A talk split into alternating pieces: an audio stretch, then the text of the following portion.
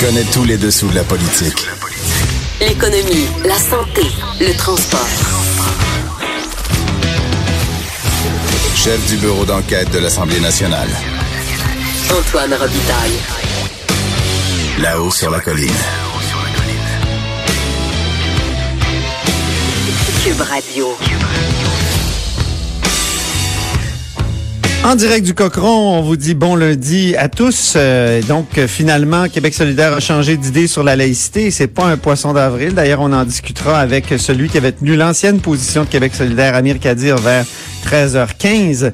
À 13h30, euh, ben, ce sera Charles Mordret qui est à Barcelone. Euh, euh, un expert en Turquie, sur la Turquie, parce qu'il vit une partie de l'année en Turquie. Donc, on discutera des événements politiques là-bas. On fera un contraste aussi sur la laïcité, son histoire en Turquie et le débat ici au Québec, parce que Charles Mordret est québécois. Et on terminera donc notre heure de là-haut sur la colline avec l'historien Dave Noël, qui viendra nous faire sa sa chronique euh, sur les chiffres euh, parons de l'histoire, les chiffres de l'histoire, mais c'est ça qui est bien avec Dave, c'est jamais vraiment des chiffres ronds. Donc, euh, mais d'abord, évidemment, il y a une vadrouilleuse ici en studio, puis il y en a un autre à Ottawa qui est pas encore avec nous, mais c'est Annabelle qui est avec nous, journaliste au bureau d'enquête. Annabelle Blais, bonjour. Bonjour. Elle a le droit à sa chanson de présentation si on l'a.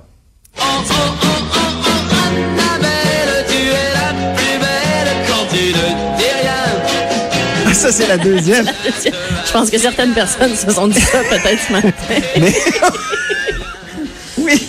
Oui, oui, oui, parce que ce matin, tu avais tout un article. Euh, donc, la légalisation avait pour objectif de, de nuire au crime organisé, de, de, de mhm. l'amener euh, loin, de l'éloigner finalement du, du marché du cannabis. Mais parfois, on a l'impression qu'ils sont toujours sont pas très loin, les gens du crime organisé. Ben, c'est sûr que tu sais, c'est leur marché, donc euh, faut qu'on s'attende à ce qu'ils essaient de garder leur part de marché d'une façon ou d'une autre, ou de, de, de est-ce qu'ils vont essayer de s'infiltrer dans le marché légal, c'est la question qu'on se pose. Et, et, moi, ce que j'ai appris euh, en faisant des recherches avec euh, mon collègue Philippe Langlois, c'est que il y a un des producteurs de cannabis au Québec, à Bécancour, qui veut devenir quand même un des plus importants là, dans dans la province et qui euh, aspire à devenir fournisseur de la SQDC. Donc cette entreprise là euh, a été fondée par un certain Stéphane Desjardins et Stéphane Desjardins c'est euh, un ami en tout cas c'était tout le moins un ami et un partenaire d'affaires de Charles Huneau qui est considéré comme un affilié des Hells Angels. Donc, c'est des liens quand même troublants, inquiétants. Euh, c'est un projet qui est en cours. On est en train de construire les, les... serres. On a vu des images euh, donc dans, dans, ton article, à TVA aussi. Euh, la première phase est construite. C'est un projet en quatre phases. La première phase, là, la première serre qui a été construite, c'est 330 euh, 000 pieds carrés. Et ça pourrait être un million de pieds carrés quand si les quatre phases sont construites. Donc, c'est pour ça que je dis que ça va vraiment être un des plus importants euh, euh, au Québec. Et, Facile de retenir le nom du, du promoteur. Il s'appelle Desjardins quand même. Ah, il cultive. oui, c'est vrai, c'est vrai, qui oui, oui, c'est vraiment un aptonyme. Oui, oui pardon. Oui, excuse cette petite parenthèse aptonymique. J'y en ai pas parlé d'ailleurs. Je pense pas qu'il avait envie de m'en parler, mais non. Non, donc c'est ça. Euh, et puis l'entreprise euh, essaie vraiment de minimiser le rôle euh, de, de, de, Stéphane Desjardins. Ce qui, est, ce qui est quand même troublant, c'est qu'à chaque fois qu'on creuse ça, on se rend compte que, que les liens sont, sont bien là. On dit non. Euh, les registres des entreprises sont pas à jour. Donc, c'est ça aussi, hein, les entreprises privées, on essaie d'avoir l'information si jamais... Euh, on, on, fait avec ce qu'ils veulent bien nous donner. Bon, effectivement, il y a les registres publics, mais euh, oui, c'est quand même euh, des liens inquiétants. Il faut savoir quand même que l'entreprise n'a pas encore sa licence de Santé Canada. Aha. Donc ça, ça va être une, une étape cruciale. Et dans cette étape-là, Santé Canada fait une enquête sur les dirigeants. Euh, mais comme Monsieur Desjardins euh, c'est un peu retiré, mais bon, finalement, il est encore impliqué, c'est pas très clair à cette étape-ci s'il va devoir passer cette enquête de sécurité-là. Ça, j'avoue, c'est confondant pour le commun des mortels euh, d'avoir, tu sais, tout ce processus, il faut obtenir une licence de, de, Santé Canada, quand même pour produire du récréatif aussi, là, pas, pas juste du... du euh, donc ça, euh, c'est... Et pour avoir la licence, il faut quand même avoir commencé à, à, construire le, le projet, parce qu'avant, pour avoir la licence de culture, il faut que Santé Canada vienne évaluer que nos cultures sont, sont, sont bien faites dans les règles de l'art. Donc c'est quand même eh, particulier parce qu'on se retrouve à investir beaucoup d'argent à construire des serres avant même de savoir si on va être autorisé à cultiver et à vendre. Donc, c'est sûr que ça demande des gros investissements Et euh, c'est pas tout le monde qui peut se permettre d'avoir des, des, des gros investissements comme ça. Donc c'est pour ça que c'est toujours intéressant. Depuis deux ans, c'est c'est une des choses que qui me passionne le plus. Je- Mhm. J'essaie de suivre la trace des investisseurs dans cette in- industrie-là. On fait Tu plein le, de fais, découvertes. tu le fais très bien, puis ça s'intitule L'ombre des Hells autour d'un projet de cannabis. C'est une enquête que tu as faite euh, mener avec Philippe Langlois. Oui. Euh, faut le dire. Donc, euh, très intéressant ce matin à lire, puis il y aura des suites, je pense, demain. Possiblement. Mais je ne... Vous avez les bonnes sources.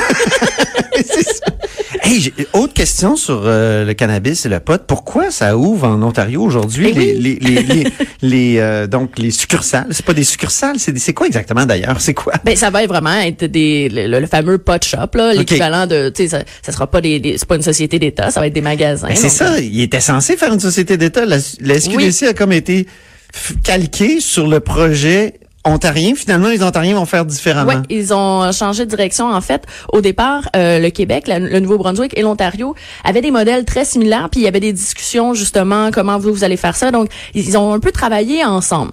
Et ce qui s'est passé en Ontario, c'est qu'il y a eu un changement de gouvernement. Ouais. Et même si le projet était tellement, le projet de loi était tellement avancé sous les, les libéraux de Kathleen Wynne, Doug Ford est arrivé et lui, même si la légalisation était à quelques mois, il a décidé que c'était pas ça la direction. Le changement de gouvernement a tout changé hein, dans ce projet. Complètement, mais complètement. Et donc là, comme il est arrivé, il a été élu en juin, mais il a le temps de se mettre en place, tout ça, c'était évident que euh, tout tout ce qu'il avait en tête, c'était pas possible pour octobre. Lui, il ne voulait pas d'une société d'État. Mais lui, là, il n'y en a pas déjà vendu du pot, Doug Ford? Ben, il y a eu des reportages vraiment très sérieux là, Ben de- oui, ça. des enquêtes comme quoi il vendait de la drogue et pas juste du cannabis là, des trucs un peu plus forts. Euh, c'est- un peu particulier quand on pense. Donc, c'est lui qui ça. prend la décision que l'État sera pas dans le pot. Ouais, ben en fait c'est ça. Donc c'est c'est clairement une libéralisation euh, du marché en Ontario ce qui se produit. Donc là au départ l'Ontario voulait avoir à peu près euh, une quarantaine de magasins pour octobre 2018, oui. Euh, en juillet 2019 on serait rendu à 180 pour arriver en 2020 à peu près à 150 OK. magasins. Donc Doug Ford arrive, change ça complètement. Euh, bon, c'est sûr que là pour le premier pour le 17 octobre, fallait arriver avec quelque chose à tout le moins. Donc c'est pour ça qu'en Ontario, à partir du 17 octobre, ils ont pu acheter du cannabis en ligne parce que la, soci- la société d'État, le Ontario Cannabis euh, euh, elle a quand même été créée. là. OK. Donc, donc, ils ont vendu en ligne. Donc, depuis le- octobre, les Ontariens achètent le cannabis en ligne. En ligne, OK. Et ce que. Doug Ford a fait, c'est qu'il s'est dit, pour les boutiques, physiquement, là, le temps de les construire, tout ça, ça va aller au 1er avril. Et Ah. donc, c'est aujourd'hui. C'est Euh, le grand jour. c'est le grand jour. Alors, ils, ils ont commencé par donner 25 licences. Donc, 25 boutiques en premier, mais là, même là, ils, ils sont pas prêts. Donc, Ah. non, aujourd'hui, il y en a une dizaine qui vont ouvrir. Donc, quatre C'est quoi le titre déjà? J'ai, j'ai, Ben, il y en a plusieurs. C'est privé. Fait Ok, ok, ok. fait qu'on a, ben oui, c'est ce qui est drôle. Flower et machin. je- Fire and Flower. Fire and on a Flower. Honeypot, Superette, Hobo Recreational. Donc, on voit que en privatisant un modèle, la- le premier effet que ça- fait, c'est que oui, on est un peu plus dans la culture euh, Marketing. marketing. Marketing. Et parce qu'on n'est pas dans l'austère société québécoise de cannabis. Vous voyez déjà juste les noms, ça change. Euh, Quoi qu'en fin de semaine, on voyait que les le crime organisé, là, dans l'article d'Éric Thibault, si je ne m'abuse, Mm-hmm. le crime organisé se comment dire s'ajuste et, et présente des, des, des Ben, emballages sexy. Ils essayent. Ben oui, puis ils essaient de, Ici de- au Québec, de, ouais. de se calquer même, c'est ça un peu des fois pour nous faire croire que c'est du cannabis autorisé, Ah, que, donc un peu de- pour mélanger le consommateur euh, et euh, aller chercher justement. Peut-être qu'il y a des gens qui savent même pas qu'ils consomment quelque chose d'illégal parce qu'ils achètent en ligne puis ça a l'air d'être euh, du cannabis autorisé, ça, mais c'est l'on- pas acheté à la SQDC, ce, ce n'est pas du cannabis acheté légalement. Donc, mais c'est ça. Fait que là, euh, en Ontario, eux, ce qui est particulier, c'est qu'ils vont avoir un peu un modèle différent. Donc, ils vont pouvoir acheter en ligne euh, à la société d'État et en boutique, donc euh, privée. Mais la société d'État reste comme le fournisseur de ces boutiques-là. Ah, ok. Ouais, donc il y en avait à peu près euh, plus qu'une vingtaine, autour de 26 la dernière fois que j'avais vérifié. Donc, donc vraiment, ce ce qu'ils vont avoir, c'est différents modèles à tester. D'un point de vue journalistique, moi je dirais que ça va être intéressant de suivre ça parce que euh, tous ces modèles-là, ça va être intéressant de, de les analyser puis de voir qu'est-ce qui fonctionne, qu'est-ce qui fonctionne moins. Mais c'est clair que pour euh, c'est une libéralisation du marché. Mais ce qui va être fascinant aussi, Annabelle, c'est que l'âge légal va être haussé au Québec pour Mhm. consommer du cannabis. donc euh, À 21 21 ans. ans. Donc nos jeunes poteux vont aller en Ontario Mhm. et Oui. Les jeunes Soulons ontariens vont continuer de venir au Québec. Voilà, comme ça on veut un échange de... Ils vont de- se croiser puis ils vont se faire des high fives. sur- Ouais, des high sur- five de party animal qui est sur le, sur le. Mais oui, ça c'est intéressant parce que c'est des questions qui sont soulevées. Euh, quand il y a eu l'étude du projet de loi ici à Québec, là, le projet de loi de la CAQ pour justement euh, ben, du gouvernement caquiste pour augmenter l'âge à 21 ans, le maire de Gatineau est venu en, en- en parler. Ah oui, hein? Ben oui, parce qu'il y a tout le temps un peu, il y a tout le temps eu euh, des Ontariens qui venaient euh, fêter au Québec.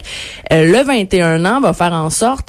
euh, puis c'est sûr que ce matin, il y a des gens de la région de, de Gatineau qui sont euh, qui, qui vont aller essayer de magasiner là euh, en Ontario parce que il n'y a pas encore de SQDC à Gatineau. Il y en a une que ça a été annoncé là, ça, ça va ouvrir là dans les prochains mois, mais euh, c'est vrai que c'est une région en ce moment qui n'est pas bien euh, desservie. Donc euh, c'est sûr qu'il y a des Québécois qui vont aller magasiner en Ontario, mais je pense que dans les derniers les, les- les derniers mois, c'est ce qui se passait de toute façon parce que en Ontario, il y avait déjà plusieurs dispensaires illégaux qui avaient pignon sur rue. Euh, on parle que juste à Toronto, il y en avait à peu près 80. Donc, oui, aujourd'hui, c'est une journée marquante parce que pour la première fois, ils vont pouvoir aller dans les boutiques acheter du cannabis légal. Mais je dirais que l'habitude de rentrer dans une boutique et d'acheter du cannabis, même si ce n'était pas légal, c'était quand même toléré. Ils le font depuis quand même plusieurs mois. Très bien. Ben merci beaucoup Annabelle pour ce tour d'horizon très intéressant. Et puis euh, ben on se dit à la prochaine. Donc Annabelle Blais est journaliste au bureau d'enquête, puis elle signe ce matin, elle allait lire ça, euh, l'ombre euh, des Hells autour d'un projet de cannabis.